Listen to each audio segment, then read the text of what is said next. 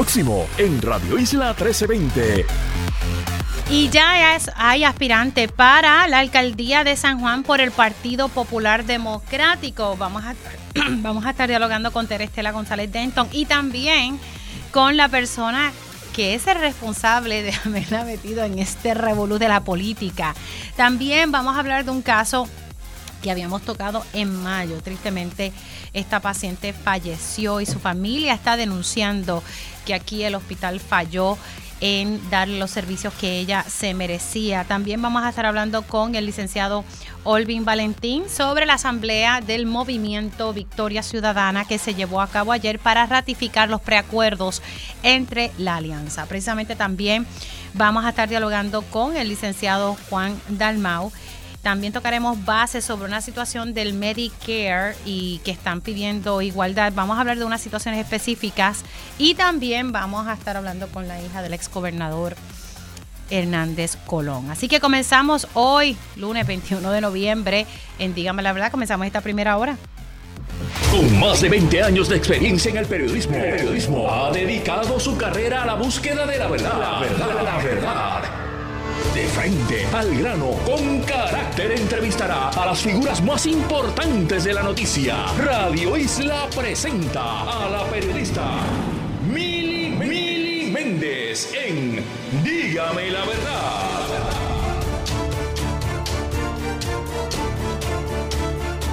Muy buenos días Puerto Rico, bienvenidos a otra edición de Dígame la Verdad por Radio Isla 1320. Hoy 20, 20 de noviembre, estoy un poco adelantada, se nota que quiero que llegue el miércoles porque ya el día de acción de gracia, ¿verdad? Todos vamos a descansar y a pasar este tiempo en familia. Precisamente les adelanto que el jueves tenemos un programa especial dedicado al gran amigo Gary Núñez. Vamos a estar hablando con, con, su esposa, siempre voy a decir que, ¿verdad? No me gusta decir viuda, ella es la esposa de Gary Núñez. Así que estuvimos dialogando con ella y tenemos ese especial dedicado a Gary como él se lo merece. Así que, y yo esperanzada que le dediquen las fiestas de la calle San Sebastián. No solté ahí. Se merece eso y más. Y precisamente vamos a saludar a ustedes escuchan de fondo. Tengo a, a Manuel Calderón Cerame, él es legislador municipal por el Partido Popular Democrático Saludos, ¿cómo está? Saludos a ti, Mili, saludos a toda la audiencia de Radio Isla. Encantado de estar contigo y de pie forzado lo que dice sobre Gary eh, y a su esposa, quien conozco, y a su hijo que estudió conmigo, Luis ah, Gabriel, que ahora está eh, como vocalista en la en Plena Libre igualmente. Así que eh, a ellos que, han, tuve la oportunidad de abrazarlos en, el funeral de Gary, sería una gran idea lo de las calles San Sebastián. Pues así que se merece, debidamente anotado. Se merece eso y más. Eh, el traje típico de, de nuestra Miss Universo, a quien felicitamos por su gran desempeño. En la parte de atrás tenía voy subiendo, voy bajando. Eso usted plena libre, mi gente. Qué cosa más linda, ¿verdad? Que se le dedique a las fiestas de la calle San Sebastián a Gary Núñez, que mucho ha hecho por este país. Pero ahí lo dejamos aquí un poquito en, ¿verdad? Vamos a hacer un paréntesis y le doy la bienvenida a Terestela González Denton, quien dijo que sí, quien dio un paso al frente. Muy buenos días, ¿cómo estás? Muy buenos días, Mili. Muy buenos días también al, compañero y amigo eh, Manuel Calderón, eh, que está ahí contigo, y a todos los sanjuaneros y sanjuaneras y ciudadanos de esta bella isla. Bueno, lo tengo él aquí porque él fue responsable. lo que leí, ¿verdad?, de esta entrevista que usted le dio al periódico El Nuevo Día, que salió publicada ayer, que todo surge porque Manuel Calderón Cerame le dio a usted una llamadita y entonces usted luego de un análisis eh, dice, pues mira, eh, vamos a hacerlo. Pues mira, abrió la puerta, abrió la puerta a algo que siempre ha estado en mi corazón. Eh, soy sanjuanera de pura cepa y siempre el servicio público ha sido parte de, pues, de mí. Eh, estuve 12 años en el servicio público y la verdad es que estoy muy contenta, me siento emocionada de poder entrar en esta contienda electoral, algo nuevo para mí, pero este, estoy lista, estoy lista, Mili, para presentar propuestas y para ir junto a jóvenes como Manuel, ¿verdad?, eh, a presentarles a San Juan una nueva cara, una cara refrescante y una cara dinámica. Usted ha estado en el servicio público en distintas eh, posiciones, pero la realidad es que así a nivel de aspirar a un cargo político, pues no, esta sería la primera vez.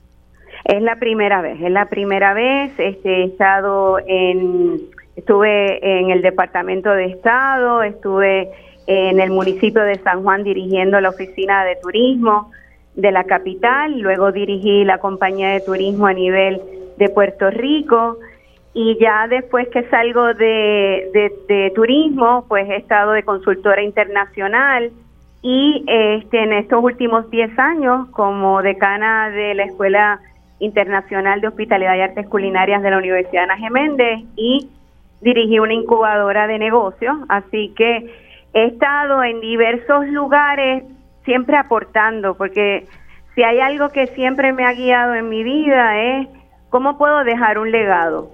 Así que todos los trabajos que he realizado es precisamente con ese pensamiento y así mismo voy con ese mismo pensamiento hacia la alcaldía de San Juan. Eh, ahora, usted sabe que aquí hay unos retos, está entrando ahora, hay que levantar ¿verdad? Eh, fondos, hay que reorganizar eh, el municipio de San Juan, porque no sé, y aquí tal vez puede tal vez integrarse un poco eh, Rafael, mira, te iba a decir Rafael, Manuel Calderón Cerame, eh, porque la realidad es que San Juan, la impresión que yo tengo, si no me corrige, no está organizado a nivel del Partido Popular Democrático. Bueno, en el caso de San Juan, el San Juan está dividido en cinco precintos. Cada precinto en San Juan tiene su presidente en el Partido Popular claro, son comités del Partido Popular Democrático. En el caso particular del precinto 4, que es el que a mí me ocupa, está completamente reorganizado, listo para hacer el trabajo. ¿Cuál es? El precinto 4 de San Juan. Ese es el suyo. Ese es el mío, está organizado con nuestras comisionadas electorales, listo. Hemos estado visitando las comunidades, organizando todas las unidades electorales, atemperando el listado de, electores eh, a la redistribución electoral y el equipo está listo para trabajar mano a mano con Terestela González Denton para garantizar su triunfo en las próximas elecciones y hacer el trabajo de base, el trabajo político y sobre todo el trabajo de presentar esas propuestas eh, de coherencia, de esperanza, de desarrollo económico, de temas de seguridad, de temas de vivienda asequible, de los temas de salud, de educación, que son los temas de mejorar nuestros espacios comunes, de fiscalizar a Luma contundentemente cuando están los apagones constantes en todo el Distrito 4. Esos son los temas que mueven a San Juan y los temas que voy a estar trabajando con Terestela. Ahora, eh, eh, González Denton, usted dijo que la pobreza no se tapa con ¿verdad? Con, con, ¿verdad? con, con asfalto. Con brea. Con brea. eh, y haciendo pues una referencia a que Miguel Romero ha estado constantemente anunciándole al, Al, al, municipio, a su gente de San Juan, que él está haciendo unos trabajos aquí en tal carretera y en la otra carretera. Elabore ¿verdad? Un, poquito sobre eso. Sí, porque es que la realidad, y es mi mensaje, que San Juan es mucho más. Y precisamente que aspiramos a una ciudad capital de altura, la capital que merecemos eh, en el siglo XXI que estamos. Así que es increíble que a esta época, ¿verdad? Y a esta etapa de, que, estamos, tengamos los niveles más altos de pobreza eh, en la ciudad capital. Así que esa es una de las áreas que yo creo que eh, es importante nosotros enfocarnos y precisamente una de las áreas que voy a estar trabajando en colaboración con el equipo de San Juan es, la, desarrollo económico. Y a través del desarrollo económico mejoramos calidad de vida. Y mejoramos calidad de vida y ayudamos también a aliviar esa pobreza que existe en nuestra ciudad capital. Eh, próximamente estaré presentando precisamente todas estas propuestas que estoy con, conformando un equipo profesional, un equipo de primera para desarrollar estas propuestas en, en colaboración con la misma comunidad, porque es a través de la comunidad que están las mejores ideas, porque son los que más saben de cuáles son las situaciones que tienen sus comunidades. O sea que ya usted está tiene su equipo o todavía está, ¿verdad? En esas montándolo. Estoy conformando el equipo y así como mencionó Manuel Calderón, estamos, mira, estamos más unidos que nunca, estamos estructurando un buen equipo electoral un equipo de plataforma de gobierno, eh, un equipo de campaña que me, nos va a asegurar rescatar a San Juan nuevamente eh, por el Partido Popular Democrático. Así que ustedes eh, van a estar también integrando a las comunidades en estos esfuerzos. Es importantísimo porque eso es uno de los temas, Milis, que yo he trabajado a través también de mi de mi profesión, ¿verdad? De todos estos años y son de las cosas que traigo a la disposición del servicio público y que traigo a esta candidatura. Es como uno trabaja con las comunidades para hacerlas parte de la planificación y el desarrollo de sus comunidades. Eh, son ellos los que más saben las necesidades, saben también cuáles son sus mayores atributos. Así que yo creo que eh, a través de esa participación comunitaria podemos elaborar unos grandes planes para la ciudad. Eh, estaba viendo esta mañana, eh, ¿verdad? Eh, lo que estaba expresando el senador Juan Oscar Morales, que es senador por, por San Juan. Le, pregunto, porque él dice que usted es una candidatura de lujo, que usted tiene que, que, contestarle ese tipo de señalamientos hacia su persona. Bueno, yo soy, yo soy la mejor opción para San Juan, es la realidad. Soy una candidata que traigo mucha experiencia, traigo un bagaje eh, muy positivo para la ciudad capital. Tengo una mirada diferente eh, a la mirada que se ha dado a través de verdad de los políticos de carrera y yo creo que precisamente esa esa esas características que me que me destacan son las que van a ver el, el sanjuanero y sanjuanera van a poder verlo y van a, a saber que lo que van a tener es una gran alcaldesa y una alcaldesa de corazón y con el servicio público como parte de mi bandera y mi norte. Yo, quiero abundar, abundar algo lo que dice Juan Oscar Morales. Eh, una de las cosas por las cuales yo me siento orgulloso de trabajar mano a mano con Terestela y agradecido también de que ella finalmente haya firmado y materializado su candidatura para ser la próxima alcaldesa de San Juan es precisamente porque los sanjuaneros y el país quieren erradicar ese tipo de discurso. O sea, la gente está cansada de la tiradera política, de la estridencia, del ruido, de, de, la división. Y yo creo que el país y sobre todo San Juan está buscando un liderato que pueda venir a unir, no a dividir, no a polarizar. Y si nosotros podemos conformar esa unión de propósitos, de poder trabajar en equipo para mejorar los asuntos en nuestras comunidades, para mejorar y garantizar que tengamos más seguridad, más patrullaje preventivo, menos asesinatos, menos delitos tipo 1, que podamos tener un desarrollo económico eh, vibrante para todos, donde podamos fomentar que nuestros pequeños y medianos comerciantes se desarrollen en San Juan, donde podamos garantizar que tengamos espacios comunes, alumbrados, en buen estado, buenos parques que todavía están destruidos del paso del huracán María estos eran los mismos que le echaban la culpa a la pasada alcaldesa y ahora en su responsabilidad como incumbente no asumen el liderato ni hacen las cosas que hay que hacer para mejorar nuestros parques y nuestros espacios comunes, así también como fiscalizar a Luma. Si Juan Oscar fuera así de contundente, fiscalizando a Luma y los apagones que hay en el precinto 4 y en todas las comunidades de San Juan, Guaynabo y Buenas del Distrito Senatorial de San Juan, yo creo que tuviésemos una alianza público-privada funcionando más a los intereses de, los, de sus clientes y de nosotros los, abonados de, Luma que a los intereses de la propia eh, compañía en el consorcio al cual eh, pertenece Luma en este momento. Así que desde ese punto de vista me parece que lo que trae Terestela, lo que estamos haciendo en el Partido Popular es cambiando el libreto de la política y presentando caras refrescantes, caras nuevas de contenido y, propuestas como las que está presentando Terestela González Denton desde ayer que anunció. Y, y, como le decía ahorita, ¿verdad? Es un reto porque ella está entrando ahora y, vuelvo y recalco, la, la, organización ha sido sumamente importante eh, y, pues nada, como decimos por ahí, hay que sacar los tenis y, comenzar, ¿verdad? Los trabajos y pues me imagino, ¿verdad? Que ya usted está lista para, para eso, que es mucho trabajo de aquí de cara a las elecciones y también que hay una figura que ya oficializó. Ya muchos sabíamos que el licenciado Manuel Natal iba a estar aspirando a la alcaldía de San Juan y que sacó muy buenos números en las pasadas elecciones.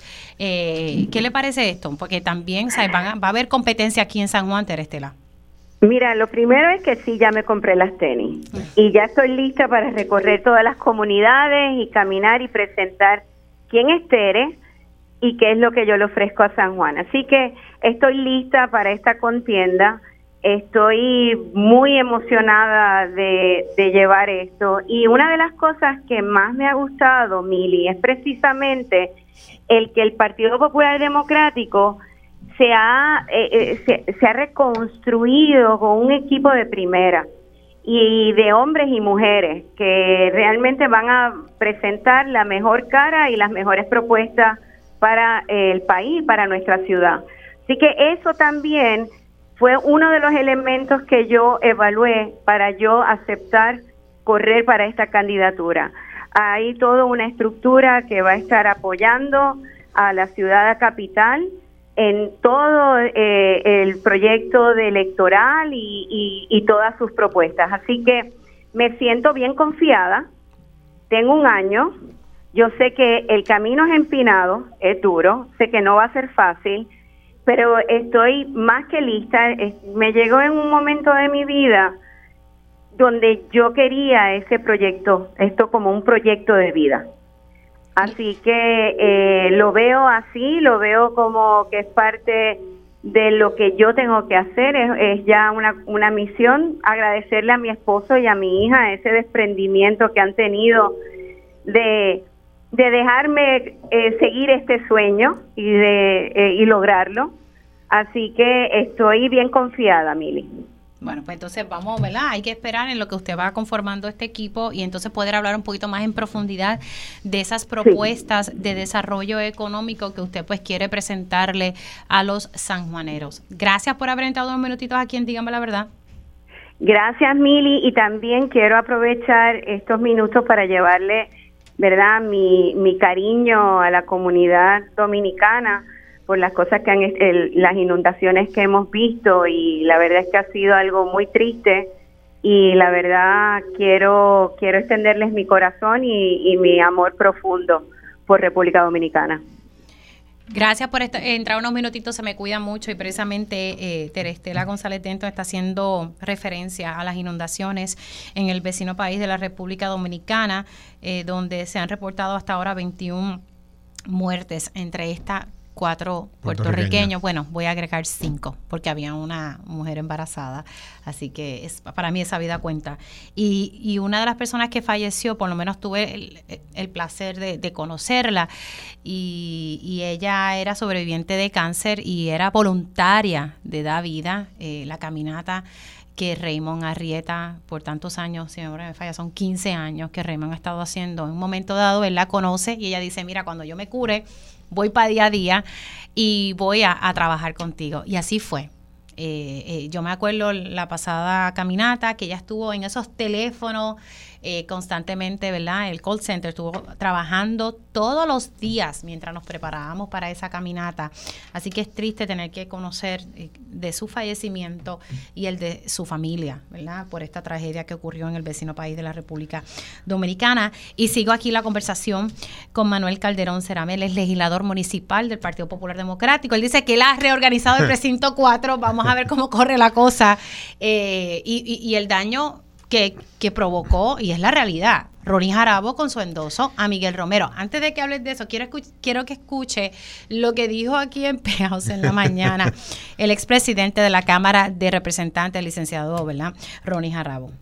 Pero, entonces usted efectivamente se reitera en su respaldo al alcalde. No, no, yo no me reitero en nada. No estoy. No se reitera, o sea, que, podría cambiar. estoy, no me estoy metiendo en el tema, Julio. O sea, lo que pasa es que usted se metió ya, yo, lo, respaldé reconociendo sus méritos. Eh, y que en ese momento que yo lo hice, el Partido Popular no tenía candidato oficial. Y ahora parece, mm. ¿verdad? Por lo que dicen, que, ella es la única candidata en el Partido Popular. Pues, pues yo me alegro por el Partido Popular, ¿verdad? que, que hay una candidata oficial que encabezará el, el Comité Municipal de San Juan. Yo estoy eh, fuera de ese comité eh, y además nunca me citaron ni participé jamás en 31 años en ese comité. Eh, así que... Claro, así que usted no se reitere en nada. No, no, yo estoy, yo estoy donde estaba, lo que yo dije lo dije, pero, pero realmente me, me alegro por el Partido Popular, que si yo no me reitero en nada. Cita directa de Ronnie Jarabo. O sea, que quitó el endoso. Él mismo se metió en ese problema, como le dijo Julio, pues es que Mira, él mismo Mili, se metió. eh, eh, yo creo que el tema de José Ronaldo Jarabo es un tema, primero que yo lo, lo he hecho a un lado. Yo creo que ya eso pues pasó, pero eh, él dio unas expresiones hoy. Y yo sí puedo decir bueno, lo quiere mantener vivo. Yo, no, no, yo sí te puedo decir que la, yo estuve este, eh, hace unos días con, con Julio aquí en Pegados en la Mañana en Radio Isla y también estuve en Día a Día en Telemundo hace unos días. Y yo decía que a mí me daba mucha lástima que el PNP en San Juan hubiese utilizado a Ronnie como lo utilizaron. Bueno, pues entonces Eh, él se dejó utilizar. Pero en- desde ese punto de vista también dije que una vez José Ronaldo Jarabo escuchara el contenido y conociera a Terestela González Denton, que en aquel momento no se sabía cuándo era que iba a materializar la- su aspiración, ya la exclusiva salió ayer domingo en el Nuevo Día, él iba a recapacitar. Y en efecto, eh, lo que he podido escuchar a través de esa entrevista es que eh, él está viendo que hay una candidata de primer orden, una mujer preparada, con las propuestas, con el contenido, lista para hacer el trabajo que hay que hacer para rescatar la ciudad capital y entendiendo que San Juan merece más, mucho más de lo que tiene en estos momentos. Y desde ese punto de vista, expresiones como las que eh, dio Ronnie hoy por la mañana en Pegados aquí con, con. Julio, lo que me repiensan es que yo creo que es momento de un café y de sentarnos a hablar. Y yo creo de dialogar y me parece que es una oportunidad, eh, porque aquí estamos para sumar. Y yo sabía que lo que habían hecho con Ronnie era utilizarlo en esa tarima para crear una pantomima de que hay unos populares que están respaldando la candidatura de Miguel Romero, que no es cierto. Lo que hay es un grupo de populares que están contratados en el municipio de San Juan, que eso sí es cierto, y pues que naturalmente pues respaldan la candidatura de su jefe político. Y desde ese punto de vista, lo que tengo que decirte es que el momento se presta para eso mismo. Yo creo que para un buen café, una buena conversación y poder subsanar cualquier tipo de diferencia que haya eh, en el Comité Municipal de San Juan, ¿no? desde este punto de vista, lo que hizo Ronnie o lo que eh, finalmente Terestela determine. Yo Me- creo que por dicho- ahí va el camino. Me, me ha dicho un par de cosas. Una, que pues que nada, que él va a recapacitar, que lo había adelantado, que Yo es hora había de tomar. ya a, a Ah, Julio, a Julio. Y, a, Ju- y a José Esteban en Telemundo. Claro, entonces aquí dice, vamos, es hora de tomarnos un café y sentarnos a hablar.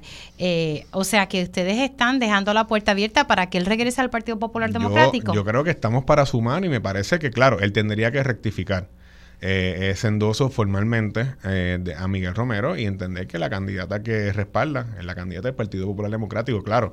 Pero es- seguiría expulsado del PPD, porque Ah, lo que han lo dicho es que está él- él ha expulsado pedi- del Él ha pedido un recurso de revisión ante la Junta de Gobierno y pues eso, yo como miembro de la Junta no puedo adelantarme a nada de lo que se vaya a formalmente hablar ahí porque soy miembro de la Junta de Gobierno. Lo que sí te puedo decir es que tenemos que buscar la manera de subsanar eso que pasó y entendiendo de que el PNP en San Juan quiso utilizar a Ronnie Jarabo como, como un token, diría, popular, eh, respaldando la candidatura de un, del incumbente actual del PNP en San Juan. Y eso, pues me parece que estuvo mal. Y eso hay que decirlo. Ahora, Pero ya, Ronnie, hablado- ya Ronnie está recapacitando y ha dicho de una manera u otra de que él no se sostiene en ese endoso. Pues por consiguiente, hay una puerta abierta Claro, para pero, un pero café y e- una conversación. ese diálogo se está dentro, se está dando dentro del Partido Popular Democrático porque lo que he visto de las expresiones de Jesús Manuel Ortiz, el presidente del PPD, del secretario general, es que Ronnie está fuera del partido, de- Yo- por lo menos de las posiciones, está yo- fuera del Está partido. fuera de todas las posiciones que él ocupaba de liderato en el, el Consejo General, en la Asamblea General, en el Comité Municipal de San Juan, de cual era, él era parte. Pero desde ese punto de vista, la expresión de hoy, lo que le da Julio hoy por la mañana, yo creo que es una abre la puerta para una conversación. Y claro que sí, eh, tenemos que, ese es el liderato del futuro, Mili, el poder dialogar, poder hablar, entender que la gente se equivoca y que la gente rectifica. Y en ese sentido me parece que si en efecto él, él- él rectifica ese endoso a Miguel Romero, abre la puerta para poder eh, reincorporarse y colaborar, claro. ¿Es que sí. necesario esa figura de Ronnie Jarabo, ya que ustedes dicen ¿verdad? Que, que tenemos que buscar la manera de subsanar, ¿verdad? Lo que me acaba de decir. Sí, yo, yo creo en, en la política es el arte de sumar, Mili. Todo voto cuenta, todo elector es importante. Todo el- lo bonito de la política es que mi voto cuenta y vale lo mismo que el tuyo y que el de cualquiera de los que no está sintonizando en este momento. Así que desde ese punto de vista, el arte de sumar eh, es la política y tenemos que lograr conformar esa mayoría de electores. Ese, eh, cuando yo hablo del cambio que nos une a todos, es a todos, Mili, es a los estadistas, a los independentistas, a los estadolibristas, a los que en un momento votaron por Alexandra Lúgaro, por Juan Dalmao, a los que sintieron desafectos por el Partido Popular que ahora están regresando, como fue el caso inclusive de Terestela, quien se había alejado de la política partidista y de la, y de la política activa y ahora regresan y miran al Partido Popular como, como, un partido de esperanza y de futuro.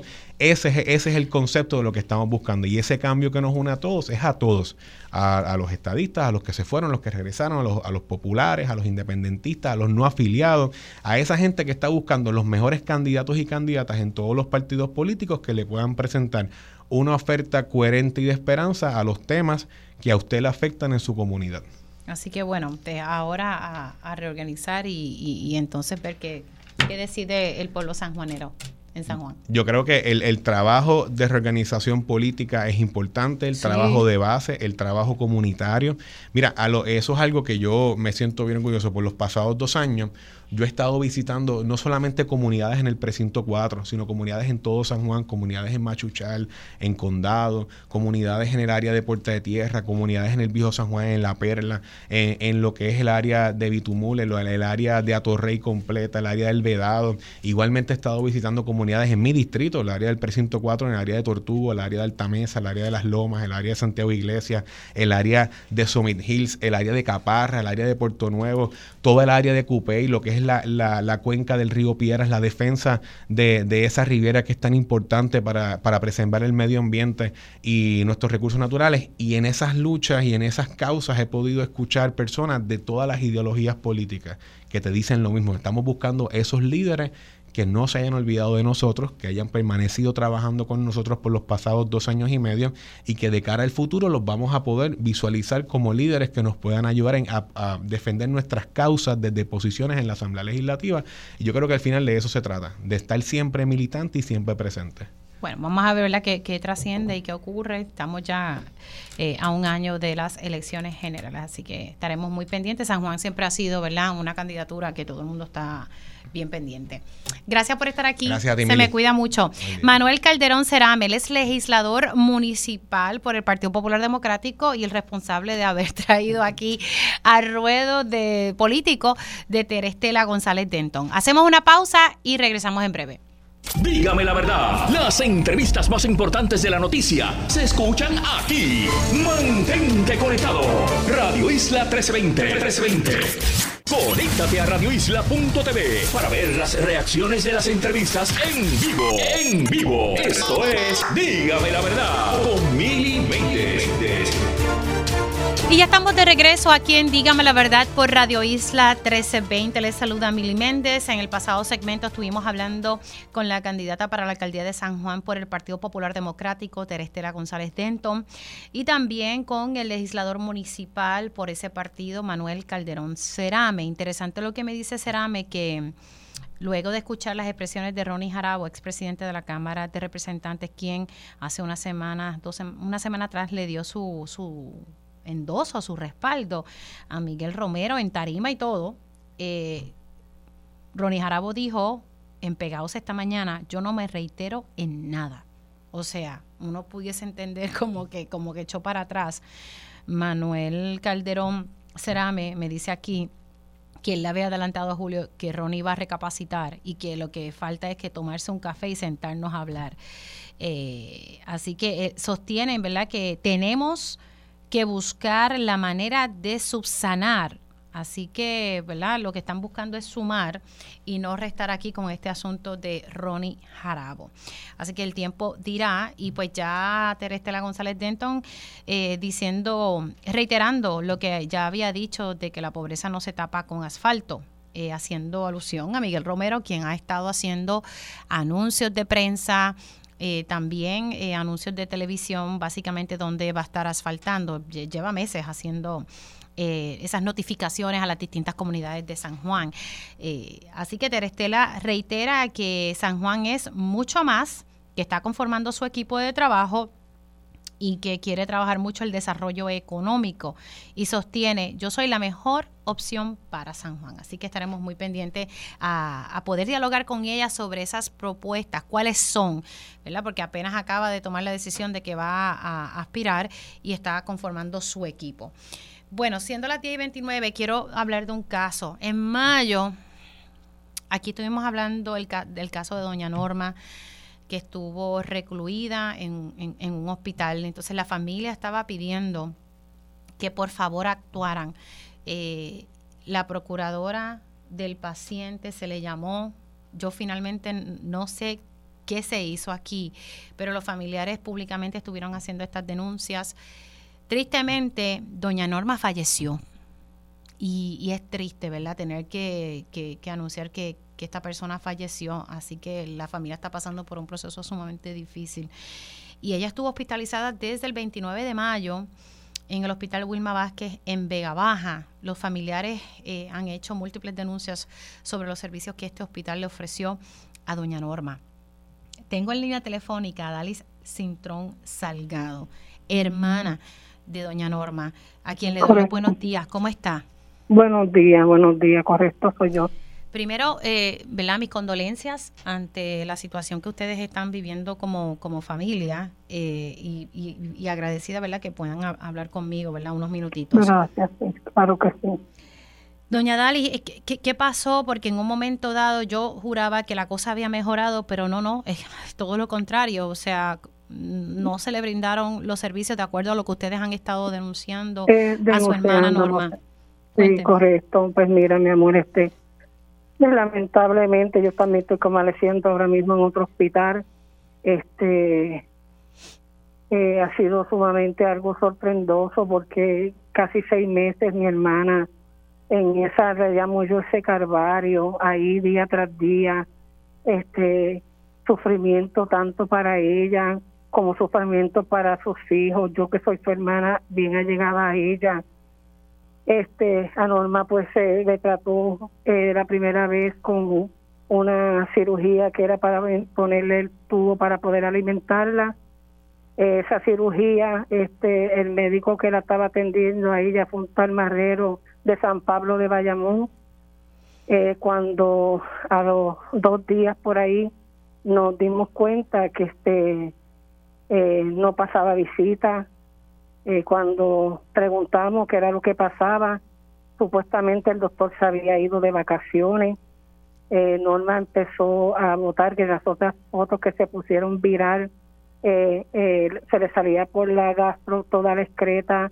Nosotros daban los reclamos, yo ahí todo el tiempo, todo el tiempo ahí, como uno dice, en la lucha con ella, peleando con los doctores. Yo le decía, miren, metan a mi hermana a la sala, ahí tiene que haber liqueo, eh, pero ahí pues mi hermana le hacen el lavado que le hicieron, volví a la sala, este, eh, triste por demás, mi hermana cogió tres veces septic en ese hospital, eh, ya la semana mi hermana había dejado de caminar, estaba colapsada ya, eh, tratamos la manera porque mi hermana nunca estuvo sola, eh, nunca estuvo sola, eh, mi hermana cogió una úlcera encima de eso que la intervinieron como más de seis veces.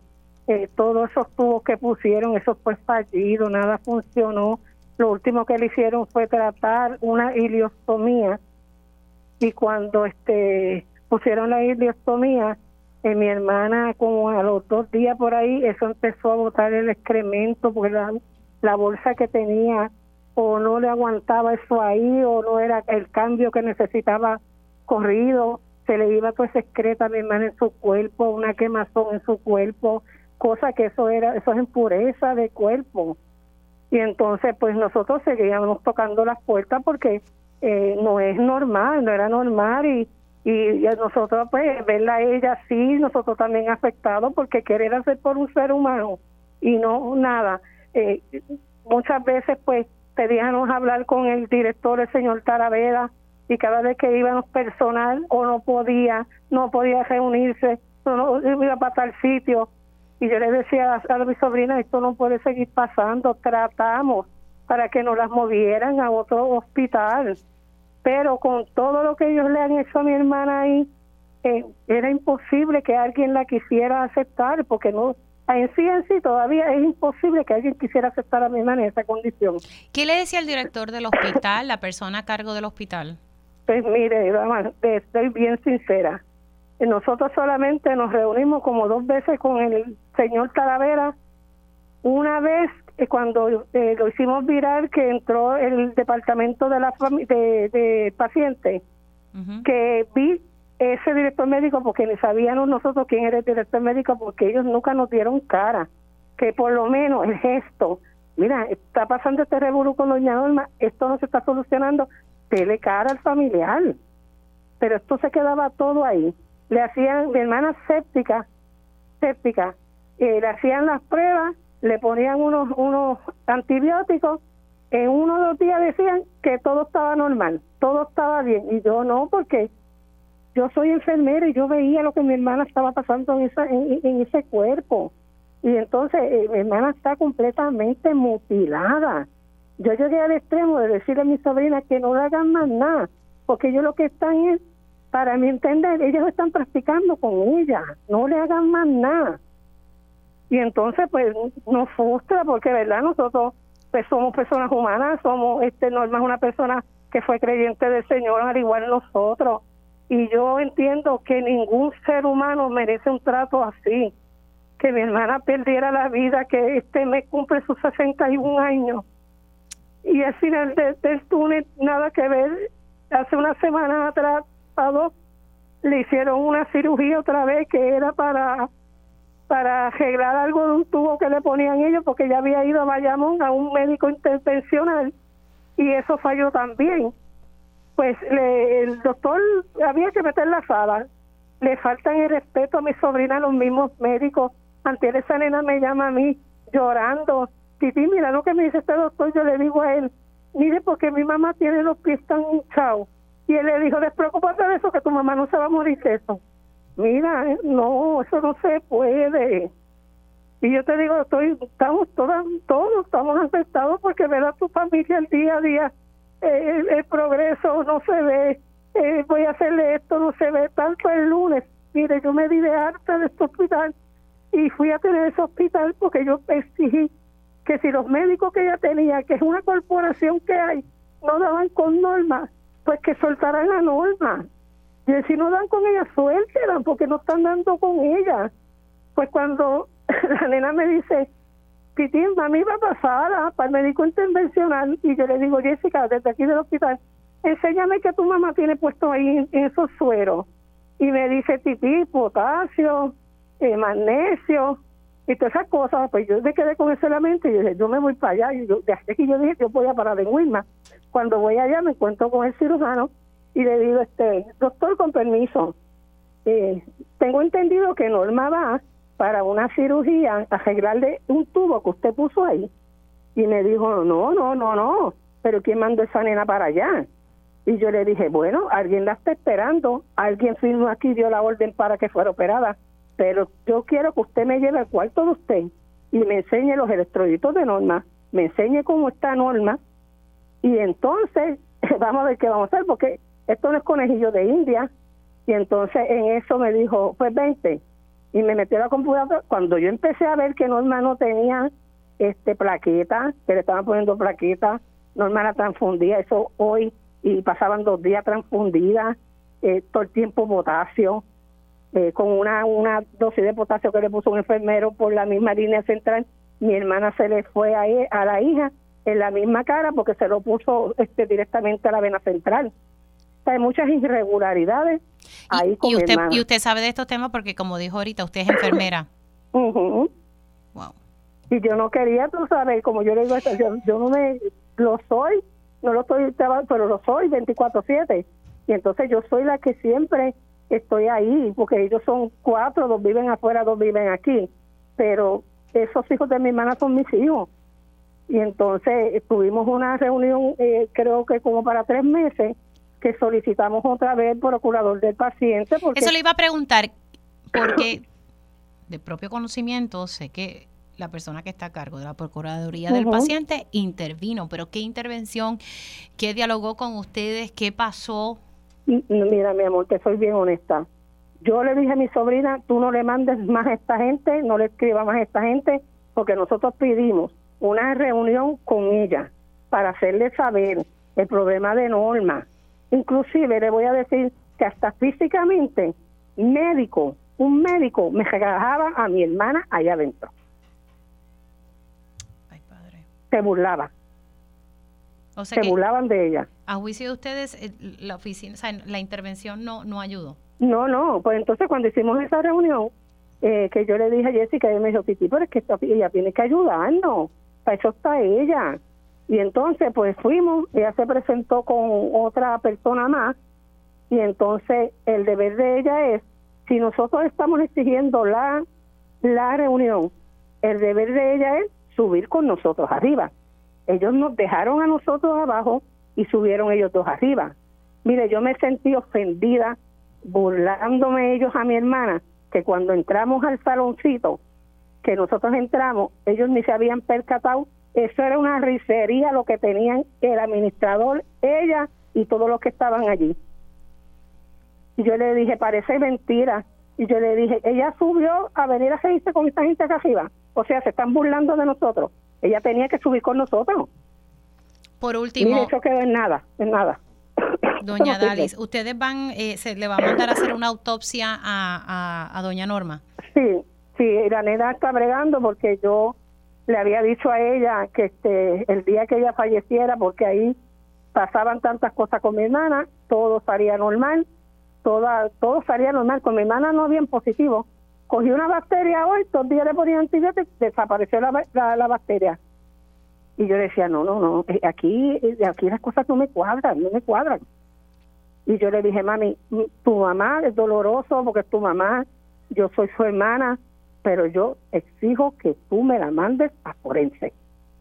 Porque ella, la segunda eh, eh, operación que última que le hicieron ahora, él le dio a mi hermana, le iba a hacer a mi hermana, el, el cirujano, este, la cirugía con, con sedación, como cuando coges tres puntitos y vete. Y yo le digo, que ¿cómo? que tú me dices a mí, muchacha? Me dice, Titi, me dijo que se la iba a hacer cuando empecé a local. Ok. Y paro yo para allá y le digo, el director, el, el doctor Sole, él está aquí. Y me dijo, no, él no está, viene por ahí. Pues yo necesito hablar con él, porque yo no voy a pretender. Y entonces llegó él y mi sobrina, yo le dije, si se metió a sala, sácamelo de sala, dale el teléfono y llévalo hasta allá. Doña Dalis, Cuando, ajá, se me, acaba, se me ha acabado el tiempo, tengo que llegar a la pausa, pero, ¿verdad? Que manténgame al tanto de lo que refleje, ¿verdad? La autopsia de sí, doña Norma. sí, claro que sí. Y, y nuevamente, ¿verdad? Mi, mis condolencias. Eh, yo sé que debe ser difícil ver seis meses eh, las atenciones wow, sí. eh, y, y todo lo que pasó. Eh, Hmm. Así que nuevamente lo, lo lamentamos mucho, así que se me cuida mucho. Está bien, mi amor. Muchísimas gracias por acceder que yo pudiera ahí desahogarme en algún medio noticioso. Un abrazo, cuídese mucho. Adali Cintrón Salgado, ella es hermana de doña Norma, quien lamentablemente falleció, estuvo hospitalizada desde el 29 de mayo en el Hospital Wilma Vázquez en Vega Baja. Eh, reitero que si alguien de la administración del Hospital Wilma Vázquez en Vega Baja desea expresarse sobre las denuncias que hacen los familiares, estamos aquí en la mayor disposición. El número de teléfono de Radio Isla 787-292-1703, 292-1703 y si alguien de la oficina del procurador del paciente también se quiere comunicar ante las denuncias que ha hecho Adali Cintrón, también se pueden comunicar. La procuradora del paciente tiene mi celular personal y se puede comunicar cuando quiera. Hacemos una pausa, regresamos en breve. Dígame la verdad, las entrevistas más importantes de la noticia se escuchan aquí. Mantente conectado. Radio Isla 1320. 1320. Conéctate a radioisla.tv para ver las reacciones de las entrevistas en vivo. En vivo. Esto es Dígame la verdad con Mili Méndez. Y ya estamos de regreso aquí en Dígame la Verdad por Radio Isla 1320. Sobre el caso de Doña Norma, nuevamente eh, reitero que si el Hospital Wilma Vázquez en Vega Baja desea reaccionar y alguien de la oficina del procurador del paciente, pues estamos siempre a las órdenes, 787-292-1703. Y me gustaría saber eh, qué hizo, qué investigación hizo la oficina del procurador del paciente, si alguna, porque yo sé que ellos intervinieron. Eh, ¿Cuál fue el resultado de esa investigación? Eh, ¿Aquí hubo alguna falla? O sea, sería bueno que se comunique qué fue lo que pasó en el caso de doña Norma. Eh, tristemente, esta señora falleció desde mayo en este hospital. y siempre estuve pendiente del caso y ella no mejoraba, no mejoraba. Yo siempre con la esperanza de verdad que, que, todo estuviese bien, pero lamentablemente pues no. Y el resultado es que, que ha fallecido. Así que nuevamente mis condolencias para las condolencias para los familiares, eh, ¿verdad? Que en esta época tan difícil pues estén enfrentando esta situación. Bueno, siendo las 10 y 46, vamos a hablar sobre la asamblea del movimiento Victoria Ciudadana que se llevó a cabo ayer en el Teatro, eh, Teatro Tapia, en el viejo San Juan. Y pues lo que todos sabíamos, que Manuel Natal pues oficialmente anunció que iba a estar aspirando a San Juan por el movimiento Victoria Ciudadana, pero esta asamblea realmente era para ratificar los preacuerdos entre el PIB y el movimiento Victoria Ciudadana. Y precisamente quiero hablar sobre esto con el ex comisionado electoral del movimiento Victoria Ciudadana, quien también tiene aspiraciones a la Cámara de Representantes por acumulación, el licenciado Olvin Valentín. Saludos, licenciado, ¿cómo está? Saludos, Mili, buenos días. Buenos días a ti y a todos los que nos escuchan. Bueno, que eh, ayer eh, básicamente la gran mayoría aprobó eh, estos preacuerdos con, ¿verdad? con el PIB, esta, esta alianza. Eso es correcto. Ayer se celebró la, asamblea del movimiento. hubo una asistencia de, acerca, de cerca de 1.200 personas más o menos, entre asistentes virtuales y presenciales.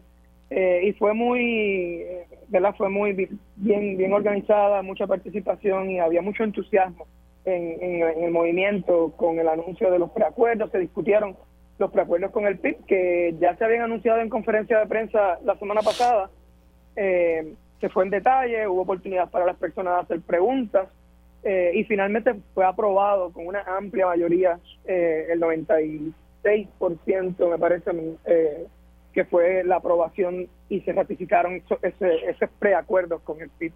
Y con el PIB también fue, fue, fue enfático también en la presentación de que obviamente se habla mucho del PIB porque es una colectividad política y vamos encaminados a un proceso electoral y son los partidos los que tienen mayor participación en eso, pero hay como parte de esos de esas discusiones de la alianza pues también hay eh, organizaciones eh, sociales, sindicatos y otros grupos que, también están uniéndose a este esfuerzo. Ah, dentro de esta asamblea, y estoy leyendo aquí un artículo del periódico El Vocero de Pedro Menéndez, eh, hubo cuestionamientos ¿verdad? sobre esto. Por ejemplo, y es algo que, yo incluso he estado hablando eh, con las dos figuras, eh, tanto de Manuel Natal como Juan Dalmau, sobre esto. El tema de la franquicia electoral fue cuestionado ayer en asamblea.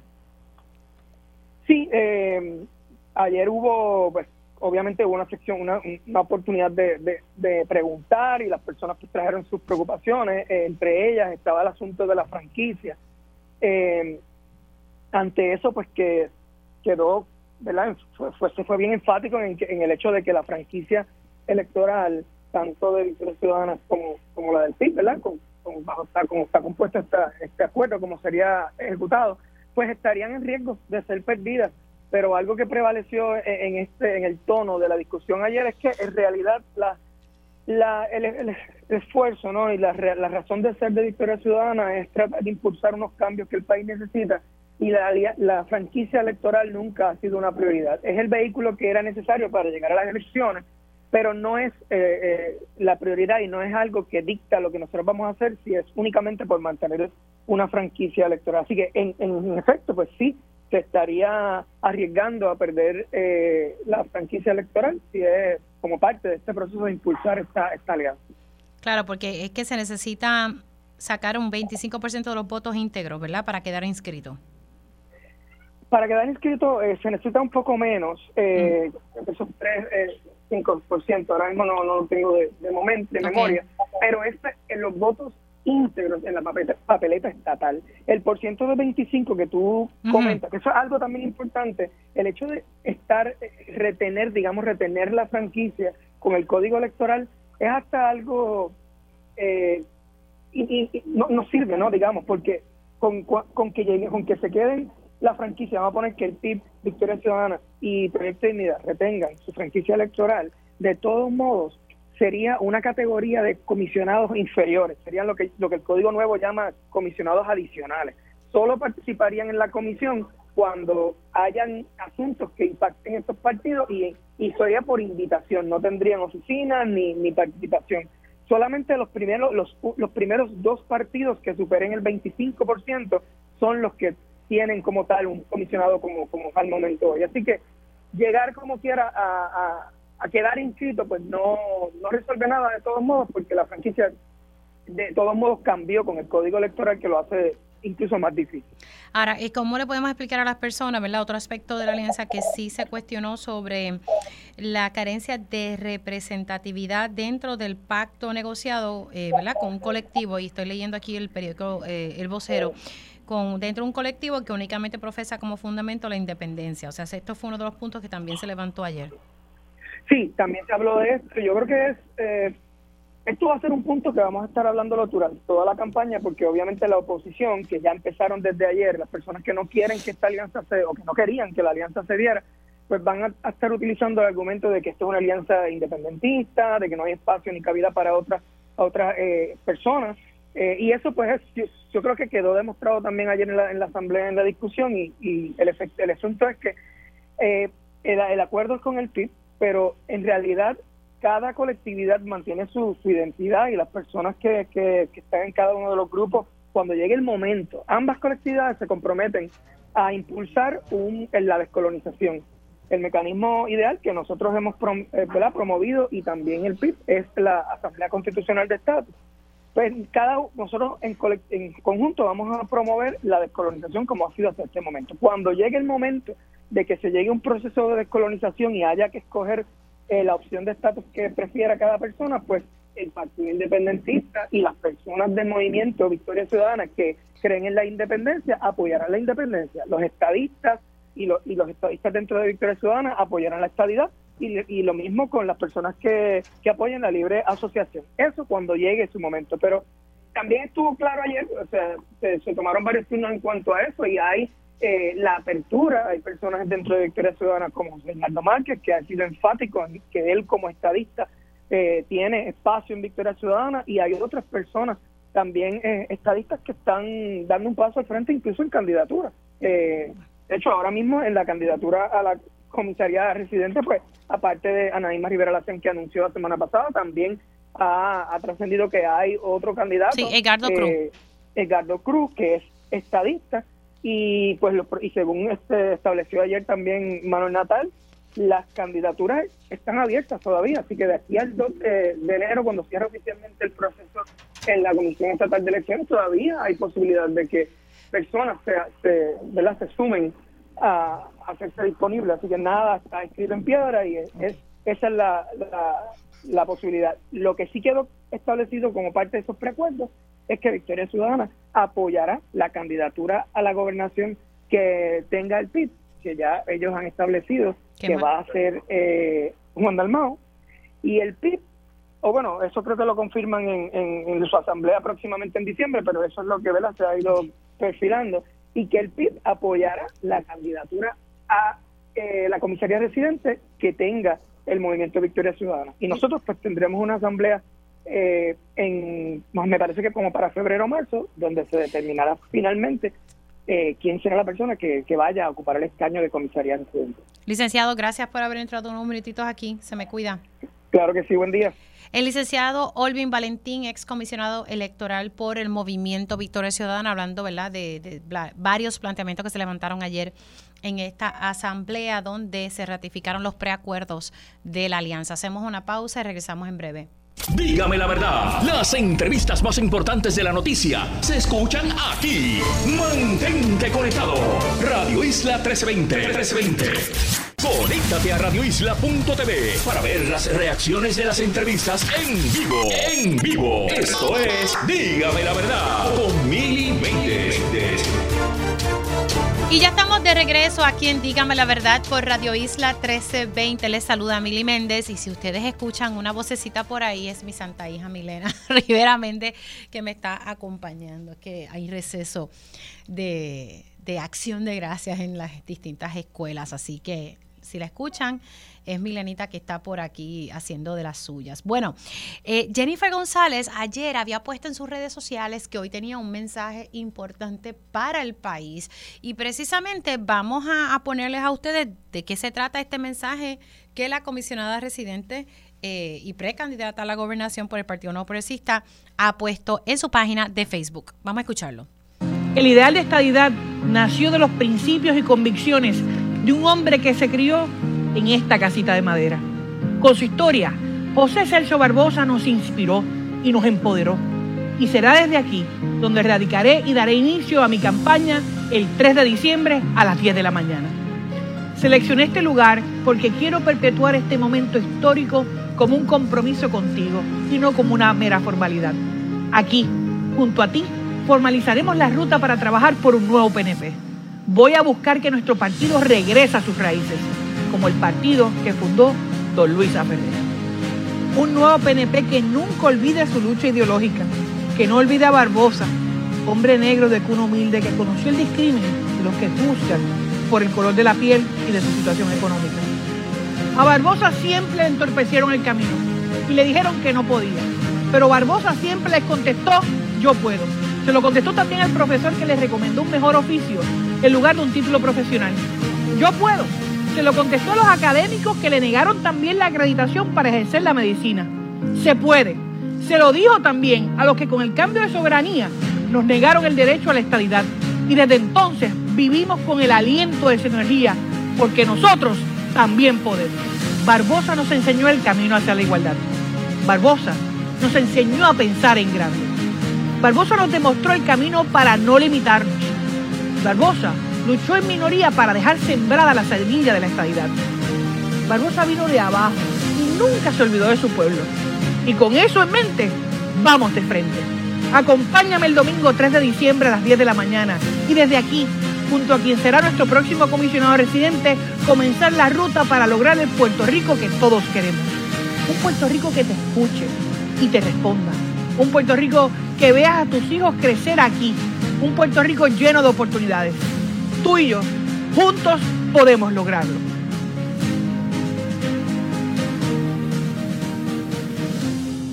Ahí ustedes vieron lo que conectan a través de radioisla.tv y escuchar el mensaje de Jennifer González. Eh, algunos, ¿verdad? Se pensaba que hoy iba a dar el anuncio de quién iba a ser su, su candidato a comisaría residente, pero básicamente es un anuncio para decir que el 3 de diciembre a las 10 de la mañana ella oficialmente va a someter su candidatura a la gobernación por el Partido Nuevo Progresista y hace alusión a la figura de José Celso Barbosa. Entonces, usa las siguientes, ¿verdad? Yo puedo, se puede, también podemos. Un nuevo PNP que regrese a sus raíces y destaca que José Celso, Celso Barbosa viene de abajo. Así que reiterando, ¿verdad? Un poco de lo que ella también en su mensaje original cuando anunció que, que iba a aspirar a la gobernación, así que estaremos, estaremos pendientes. Siendo las 11 y 4, voy con el licenciado Juan Dalmau. Dígame la verdad. Ahora se une a la conversación el abogado y líder independentista Juan Dalmau. Muy buenos días, licenciado Juan Dalmau. ¿Cómo está? Saludos, Mili, me encuentro muy bien. Saludos a Milena, que sé que está por ahí ayudándote. Ayer estuve hablando sobre ti y ella con una maquillista de Telemundo que, ah. que siempre ha sido muy buena con nuestras hijas. ya usted sabe que es que hay que andar, a ella le encanta el, maquillaje, así que ya usted sabe. Aquí está practicando su escritura. Yo le compré unos libritos, así que está practicando su escritura y también practicando un poco, ya, ya le están enseñando ahí de matemáticas. Mira, ahí puso, cara. Bueno, licenciado, eh, como secretario general del PIB, y bueno, que ya sabemos que usted tiene sus aspiraciones a la gobernación, ¿qué le parece eh, ese mensaje de Jennifer González? Un mensaje para anunciar de que el 3 de diciembre eh, oficialmente ella va a someter su candidatura y que va a anunciar quién va a ser su compañero de papeleta en estos esfuerzos de ella de correr por la gobernación. ¿Qué le parece? Bueno, primero una admisión de que su campaña electoral eh, perdió toda atracción. Ella trató al inicio de plantearse como una figura dominante dentro del PNP, que estaba 80% por delante, mientras 20% Pedro Pierluisi, y ciertamente luego de su anuncio, porque es que ella ya anunció que iba a ser candidata, esto es un segundo anuncio. Es el anuncio del anuncio. Exactamente. Y eso ocurre, Mili, haciendo un análisis, ¿verdad?, eh, serio, más allá de que estemos en posiciones políticas distintas. Para los que dirigen campañas políticas, cuando las cosas no van bien, la idea de apretar el botón de reinicio eh, es importante. Entonces, eh, al perder la atracción que ella había proyectado que tenía y las encuestas que han mostrado esa realidad, bueno, pues ha tenido que hacer un relanzamiento de su campaña porque no ha logrado dentro de su colectividad eh, los apoyos que, ella quiso proyectar. Lo segundo que tiene eh, el anuncio, que, es un problema, eh, es el tema del pescadito. ¿Sabes lo que es el pescadito, verdad? El pescadito, para quienes nos escuchan, es el tema de que, oye, yo tengo un billete premiado de la lotería, yo no lo puedo cambiar, así que si tú me lo compras a la mitad del precio del premio, eh, tú lo cambias y te ganas la otra mitad. Y cuando uno hace eso y termina cambiando el billete, se da cuenta que el billete es fraudulento, no se lo cambian. Y este tema de que vota por mí porque yo te voy a traer la estadidad, es un engaño que ya en Puerto Rico no tiene resonancia.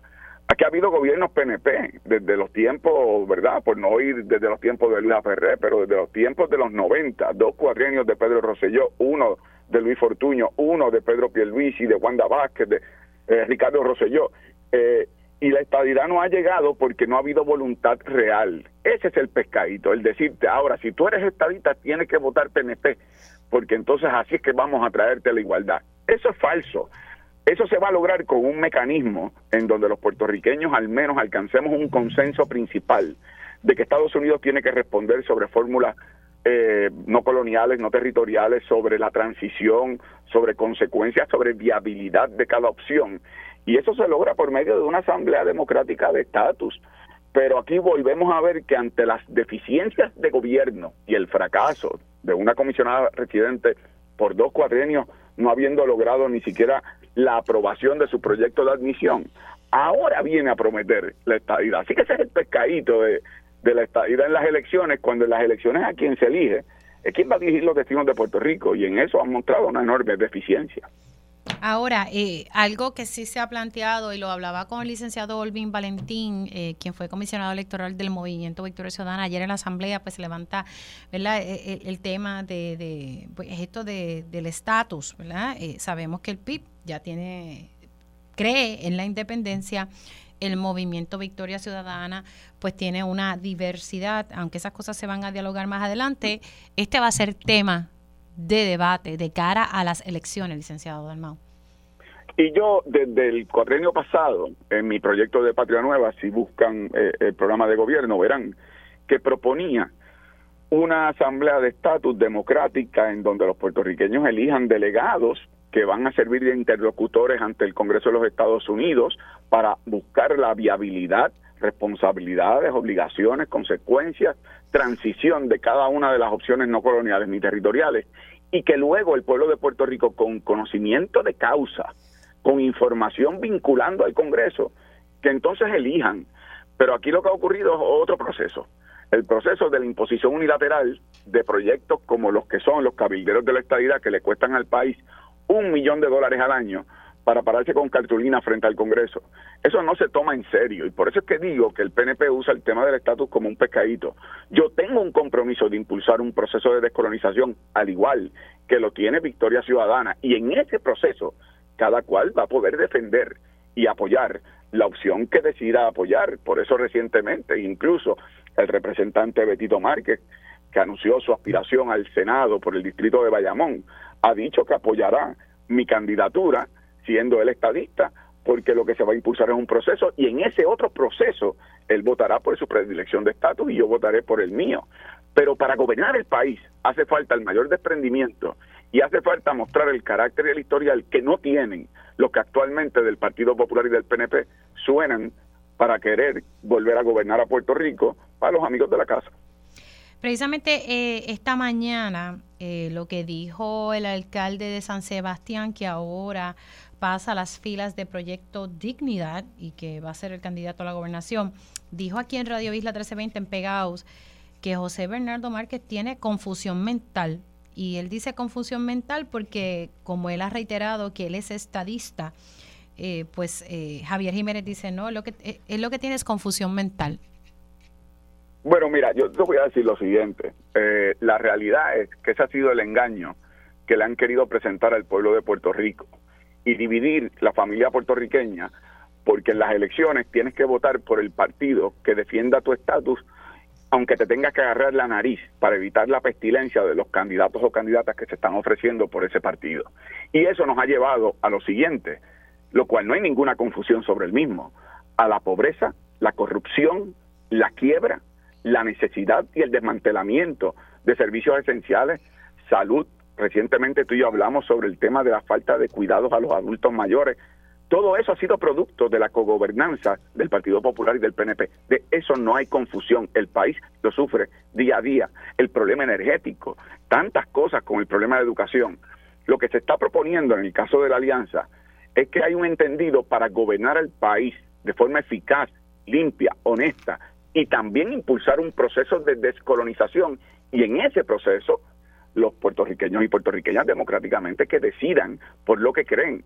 Así que eh, aquí se pueden hacer ambas cosas al mismo tiempo y el desprendimiento que muestra, por ejemplo, el representante eh, José Benito Márquez, al igual que en el caso del PIB, apoyando candidaturas de personas que no son del PIB, yo creo que eso demuestra que estamos en otro nivel de política, estamos redibujando el mapa electoral en Puerto Rico de cómo han querido secuestrar el Partido Popular y el PNP el tema de quién gobierna a base de que tienes que votar por el PNP porque tú eres estadista. Eso es falso, porque el PNP ha ganado y no ha traído la estadidad y el Partido Popular ha ganado y no hay él, ha mejorado, agrandado, con papitas grandes, apple pie, refresco grande.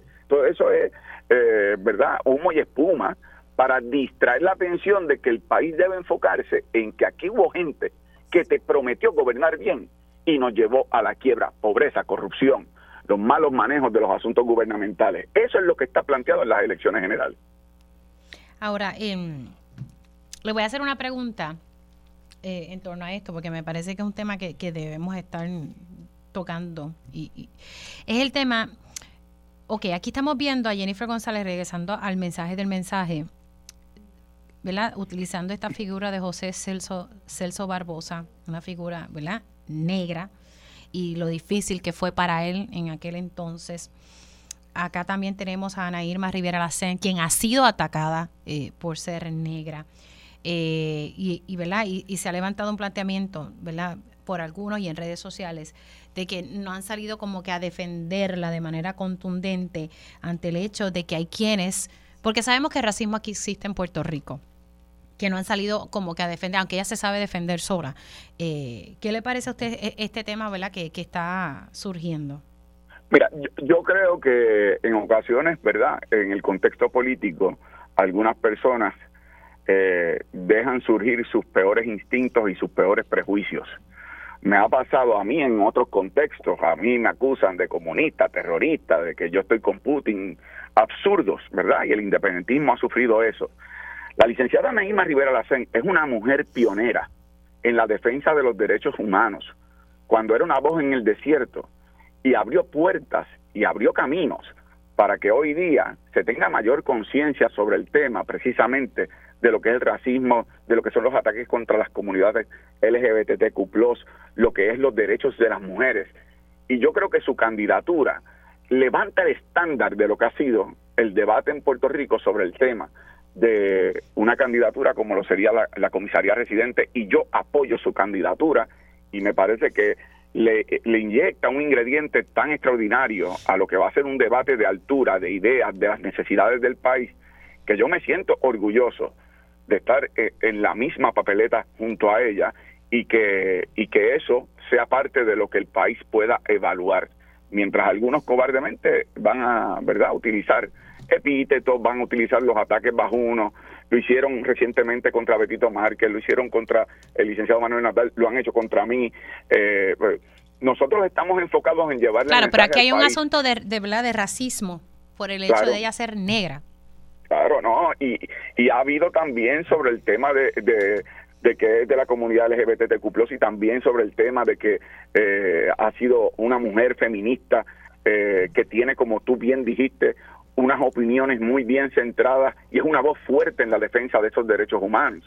Eh, y yo creo que es un acto de cobardía de quienes lo plantean, porque saben que cambió el paradigma de que una voz como la, la licenciada Nairme Rivera Lacén esté como parte del proceso político, se hace disponible y va a representar eh, un estándar mucho más alto, una vara mucho más alta sobre el tema del contenido, de las ideas, el mensaje, de los problemas que tenemos y que tenemos que superar.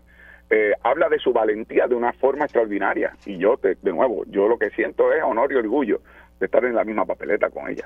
Vamos, vamos sé que la semana pasada estuvieron hablando constantemente, explicando esta alianza. Yo le decía tanto a usted como al licenciado Manuel Natal en día a día, en televisión cuando los tuve, el reto de que ustedes tienen que explicarle a las personas, eh, ¿verdad? De, de, qué estamos hablando en el sentido de que a la hora de votar, porque, por ejemplo, ustedes tienen, el PIB tiene que presentar un, un candidato o candidata a, la comisaría residente, aunque ya hay un preacuerdo de respaldar si en efecto va a ser Ana Irma Rivera Lacén, porque también eh, hay alguien que quiera aspirar en el movimiento Victoria Ciudadana y eso hay que resolverlo primero. Pero, eh, ¿cómo ustedes le van a explicar a las personas? Mira, espérate, eh, en esta papeleta importante tienen que votar por esta persona, que es lo que hemos acordado. O sea, ¿cómo ustedes van a trabajar eso? Porque es lo más que me están preguntando las personas. Sí, Mira, yo pienso, para y, quiero hablarle más bien, ¿verdad?, a tu audiencia eh, de forma reflexiva. Aquí hay una estrategia, Mili. La estrategia de quienes quieren aferrarse al poder en el bipartidismo rojo y azul es generar una ficción de confusión sobre el tema de cómo votar. Aquí se vota por candidatura, aquí se puede votar mixto, en una elección en el 2004, un gobernador se hizo gobernador por votos de tres marcas y los legisladores del PIB salen con voto directo, al igual que lo lograron los de Victoria Ciudadana, con votos mixtos y votos por candidatura. En las últimas tres elecciones, el voto íntegro, que es ese voto bajo una sola insignia en la papeleta, eso se redujo dramáticamente en las últimas tres elecciones y en las últimas tres elecciones aumentó el voto por candidatura y el voto mixto. Y cuando el gobernador yo le escucho decir que es que eso es algo confuso, parte de una premisa elitista de que el elector es bruto, no es inteligente, no sabe votar. Aquí se puede votar por candidatura. Es tan sencillo como lo siguiente. Si usted apoya la alianza, usted hace una marcha al lado del nombre de Juan Dalmao para la gobernación y un voto al lado del el nombre de la licenciada Naima Rivera Lacen para comisionar residente. Punto. Sencillo. Eh, pero yo sé que quieren crear este ambiente. Oh, qué gran confusión. Oh, esto es algo. No, no hay ninguna confusión. Es romper con la mala costumbre de votar por costumbre bajo una sola insignia. Y en eso el PIB y Victoria Ciudadana, debo decirte, hemos mostrado un desprendimiento en este proyecto de alianza extraordinario, porque aun cuando esté planteado el que tal vez no quedemos inscritos como partidos políticos, porque la campaña no será una de voto íntegro, estuvimos dispuestos a decir que es un aspecto secundario en términos de lo que es el individualismo institucional o del tipo de Victoria Ciudadana y dijimos lo que tenemos que hacer es presentarle al país la alternativa de candidatos que estén dispuestos a echar el resto por este pueblo. Y yo creo que eso demuestra la el contraste cuando tú ves al PNP en esa guerra fratricida, primarista, por apetitos personales, al igual que el Partido Popular, y ves a otros dos partidos políticos que están diciendo estamos dispuestos incluso a sacrificar nuestra inscripción institucional con tal de que el país tenga una nueva alternativa de gobernanza. Yo creo que el contraste es enorme y la decisión la va a tener el elector. Si desean continuar con más de lo mismo que nos ha traído aquella lluvia, estos lodos, o si de repente ven que hay un nuevo paradigma de cómo se puede hacer política con gente comprometida, que tenemos diferencias y discrepancias, pero sobre las mismas construimos un consenso extraordinario para que el país pueda tener una mejor gobernanza, un gobierno limpio, un gobierno eficiente. Yo estoy optimista, yo estoy entusiasmado y estoy confiado, Mili, que el país lo va a entender y de eso se va a tratar la campaña de aquí en el próximo año que queda para las elecciones, para orientar a los electores que sepan cómo votar. Y también más adelante ustedes me habían adelantado que van a estar eh, presentándole al electorado las propuestas ¿verdad? Eh, formales por parte de esta alianza, ¿correcto?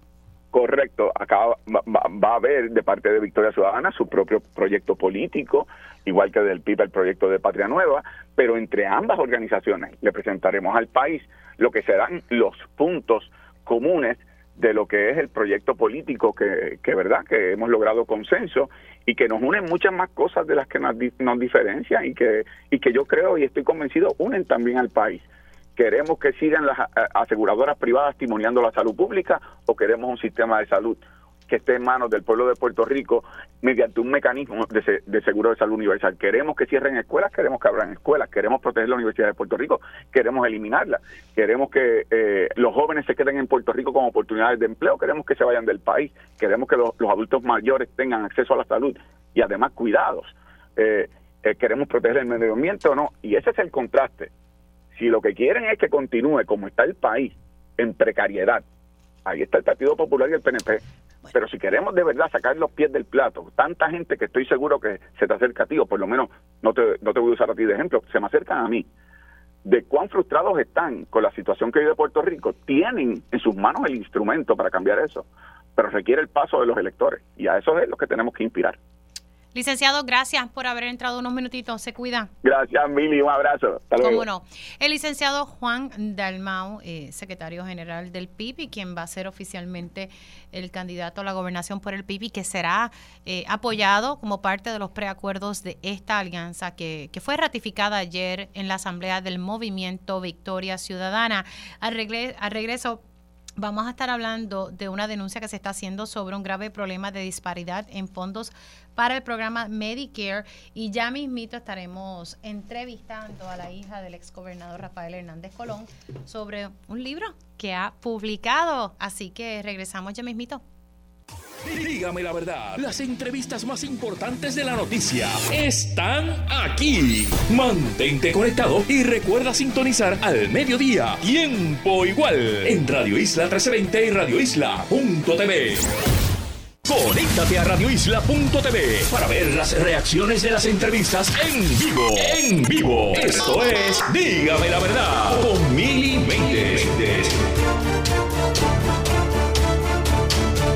ya estamos de regreso aquí en Dígame la Verdad por Radio Isla 1320. Les saluda Mili Méndez y gracias por conectar. Eh, ya mismito vamos a estar hablando eh, sobre un libro que se ha publicado y tengo a su autora ya aquí que está en el estudio, pero estamos también esperando para conectar, lo tengo en línea telefónica, perfecto.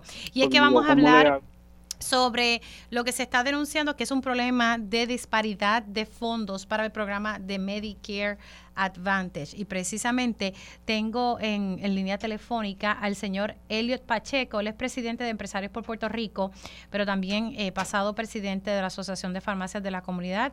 Y precisamente queríamos hablar del problema que están denunciando por parte de la Asociación de Productos de Medicaid y Medicare Advantage de Puerto Rico. Saludos y buenos días, ¿cómo está? Creo que se cayó la llamada, así que ya mismito, entonces vamos a estar conectando con mi próximo invitado que, que, debe estar conectando ya mismito porque escucho la directa. Tengo entonces ya en línea telefónica al señor Pacheco. Saludos, buen día. Saludos, Mili, ¿cómo te encuentras? Gracias por tener tu programa. Todo bien, gracias a Dios. Eh, qué bueno conectar con usted. Vamos a hablar sobre eh, eh, lo que ustedes están denunciando, que es un grave problema de disparidad en el tema, ¿verdad?, del, del fondo de Medicare Advantage. y ustedes han enviado varias o por lo menos una carta donde se está detallando varias iniciativas que se pudiesen aprobar. Hablemos un poco, ¿verdad?, del, del escenario ahora mismo. ¿Cuál es la problemática? Sí, mira, y, la realidad es que esto es un movimiento de la comunidad este, completa. Aquí hay sobre, sobre 20 asociaciones y entidades de salud que le enviamos una carta al secretario de Salud Federal.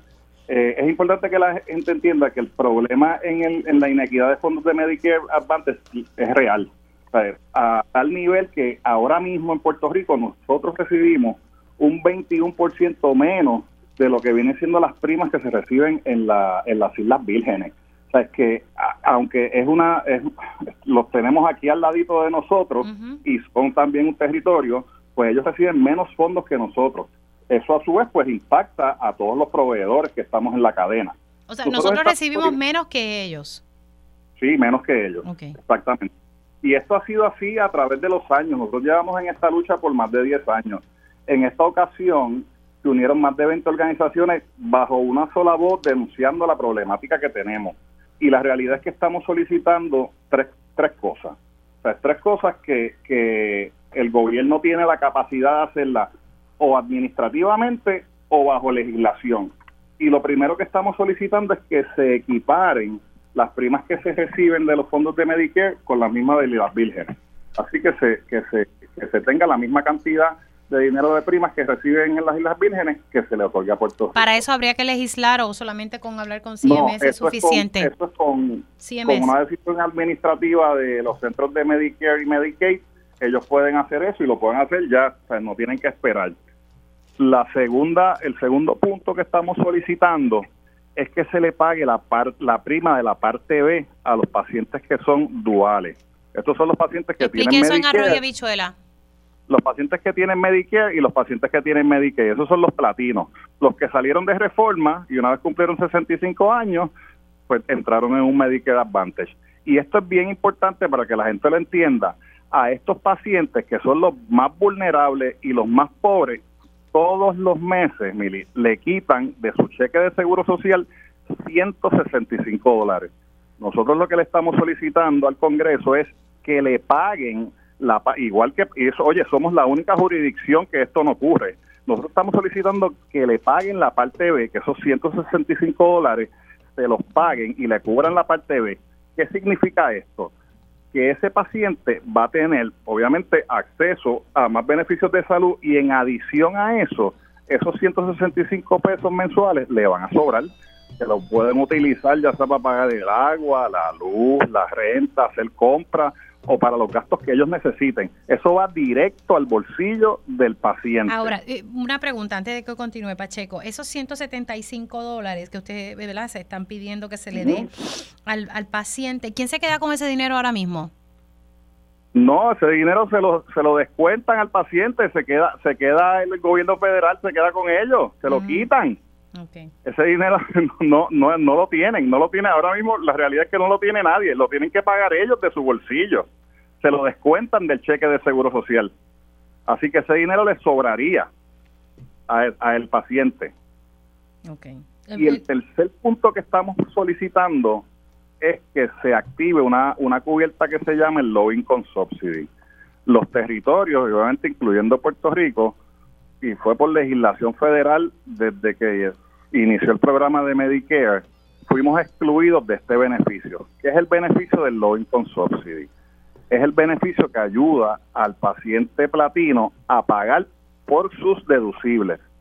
¿Qué sucede? Los pacientes alrededor de, y lo tenemos en esta fecha porque lo estamos viendo en la farmacia, cuando llega el mes de agosto, de agosto a octubre, llegan al tope de los deducibles. Muchos de esos pacientes no tienen el dinero para pagar este por sus medicamentos. ¿Y qué hacen los pacientes? O pican las pastillas, o tienen que decidir si pagan la renta o compran los medicamentos, y en algunos, en muchos casos no se toman los medicamentos. ¿Qué sucede con eso? El paciente obviamente se descompensa, se pone malito, ahí sale emergencia y eso incrementa el gasto también en salud. Lo que le estamos solicitando es que al igual que los demás estados, se incluya a Puerto Rico en el beneficio del Low Income Subsidy. Y esto hace también dos cosas.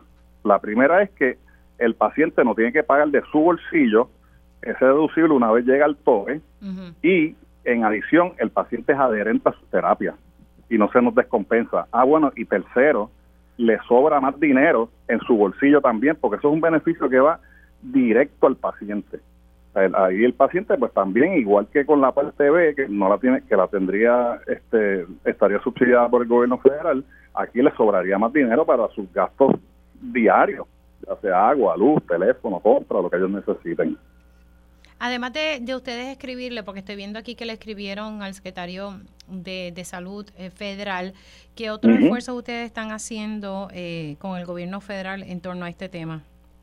Bueno, se han hecho visitas en el Congreso este, durante este pasado año. Hubo un grupo de, las mismas personas que, que, han, que firmaron la carta. Eh, visitamos congresistas. Estuvimos, este, tanto la comisionada como, como el gobernador han sido vocales en esta, y el secretario de salud también han sido vocales en, en este esfuerzo y nos han acompañado. Nosotros llevamos varios años ya, este, yo digo, está encrucijada yendo a, Washington solicitando estos fondos. Este, y hemos tenido, por lo menos hemos tenido el apoyo y hemos tenido la buena recepción de algunos congresistas. Lo que sucede y por qué el tiempo apremia, porque los centros de Medicaid y Medicare, ellos publican ahora en enero lo que viene siendo las reglas de pago para el año 2025 Así que es bien importante nosotros hacer este esfuerzo ahora, antes que finalice este año, para entonces crear la voz y alzar y alzar la voz de todo el sector de salud, que estemos unidos bajo una voz solicitando estos beneficios. Que la realidad es que en la mayoría de los estados los tienen, todos los estados lo tienen. Sí, bueno, esto, en el caso, en el caso de Medicare, ustedes pagan Medicare, yo pago Medicare, todos nosotros pagamos Medicare. Claro. No es algo que nos dicen, no, porque no pagan impuestos. Pues, mira, sí, pagamos Medicare. Ahora, e, esto, ¿verdad? De, de, alguna forma, ¿cómo estaría beneficiando a los planes médicos? Porque usted sabe que siempre se ha generado esta discusión. ¿O esto solamente lo que ustedes están buscando es que esto vaya al paciente? Esto va directo al paciente. Este beneficio va directo al paciente porque es dinero que le va a sobrar al paciente en el caso del pago de los deducibles de, de los medicamentos, que viene a ser el low income subsidy, ese, esos chavos van directo al paciente y eso se activa una vez ellos lleguen al tope del deducible, que usualmente llegan en estos últimos meses de, del año.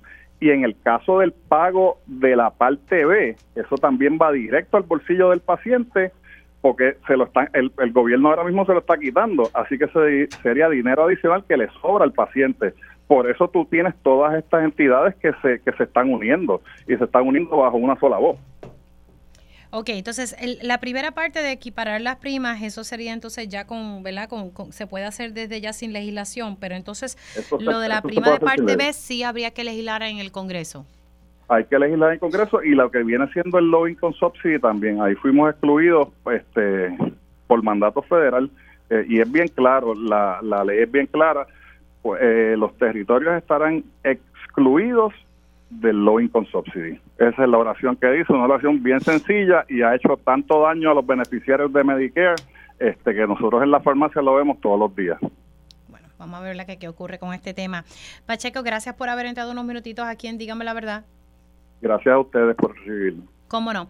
Elio Pacheco, ya ustedes lo escucharon hablando sobre lo que están buscando, ¿verdad? Se ha, agrupado eh, esta organización para buscar una paridad en los fondos eh, de Medicaid y Medicare. Así que son un esfuerzo que se han estado haciendo hace mucho tiempo, pero estamos hablando que son 21 organizaciones profesionales y de salud que, que están urgiendo, ¿verdad? Que urgen que se tomen estas iniciativas. Son tres en particular y Pacheco las acaba de explicar muy bien. Una que se equiparen las primas, eh, ¿verdad? Porque ahora mismo Puerto Rico recibe un 21% menos que las Islas Vírgenes. Eso pues se puede hacer desde ya. Ahora, lo que sí requiere legislación es que la prima de la parte B que todos los meses los pacientes puedan recibir 175 dólares de la parte B de Medicare y que no se quede ¿verdad? el gobierno con, con, esa, con esa parte y que seamos incluidos en lo que se conoce ¿verdad? como el Low Income Subsidy. Así que es un subsidio que se le da para los pacientes, especialmente cuando llegan al límite del deducible de sus medicamentos. Nosotros hacemos una pausa y al regreso hablamos un poco sobre el libro El misterio en Santa Catalina. Regresamos en breve. Dígame la verdad, las entrevistas más importantes de la noticia están aquí. Mantente conectado y recuerda sintonizar al mediodía, tiempo igual, en Radio Isla 1320 y Radio Isla.tv. Conéctate a radioisla.tv para ver las reacciones de las entrevistas en vivo. En vivo. Esto es Dígame la verdad con Mili ya estoy de regreso aquí en Dígame la Verdad por Radio Isla 1320. Me río porque precisamente vamos a hablar de un libro eh, infantil y entonces tengo a mi hija corriendo por todo el estudio de Radio Isla 1320. Pero bueno, es que ya hay que maternar, como decimos. Bueno, tengo hoy una invitada, Dora Hernández Mayoral, a quien le doy los buenos días. Gracias por estar aquí.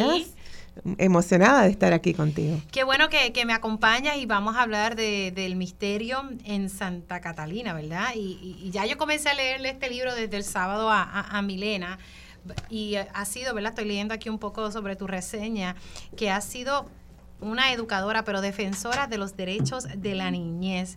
Así que te has destacado en, esta área. Eso ha sido así porque siempre, siempre he sido maestra, eh, ¿verdad? Esa es mi vocación, como yo digo.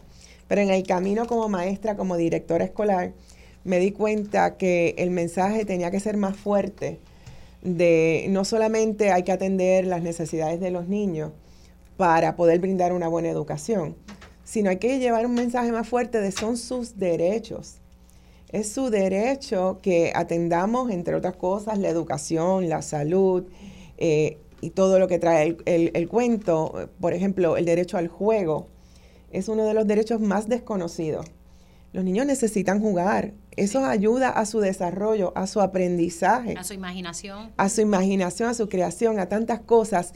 Y pocas personas saben que ellos tienen derecho al juego. Mediante el juego ellos socializan.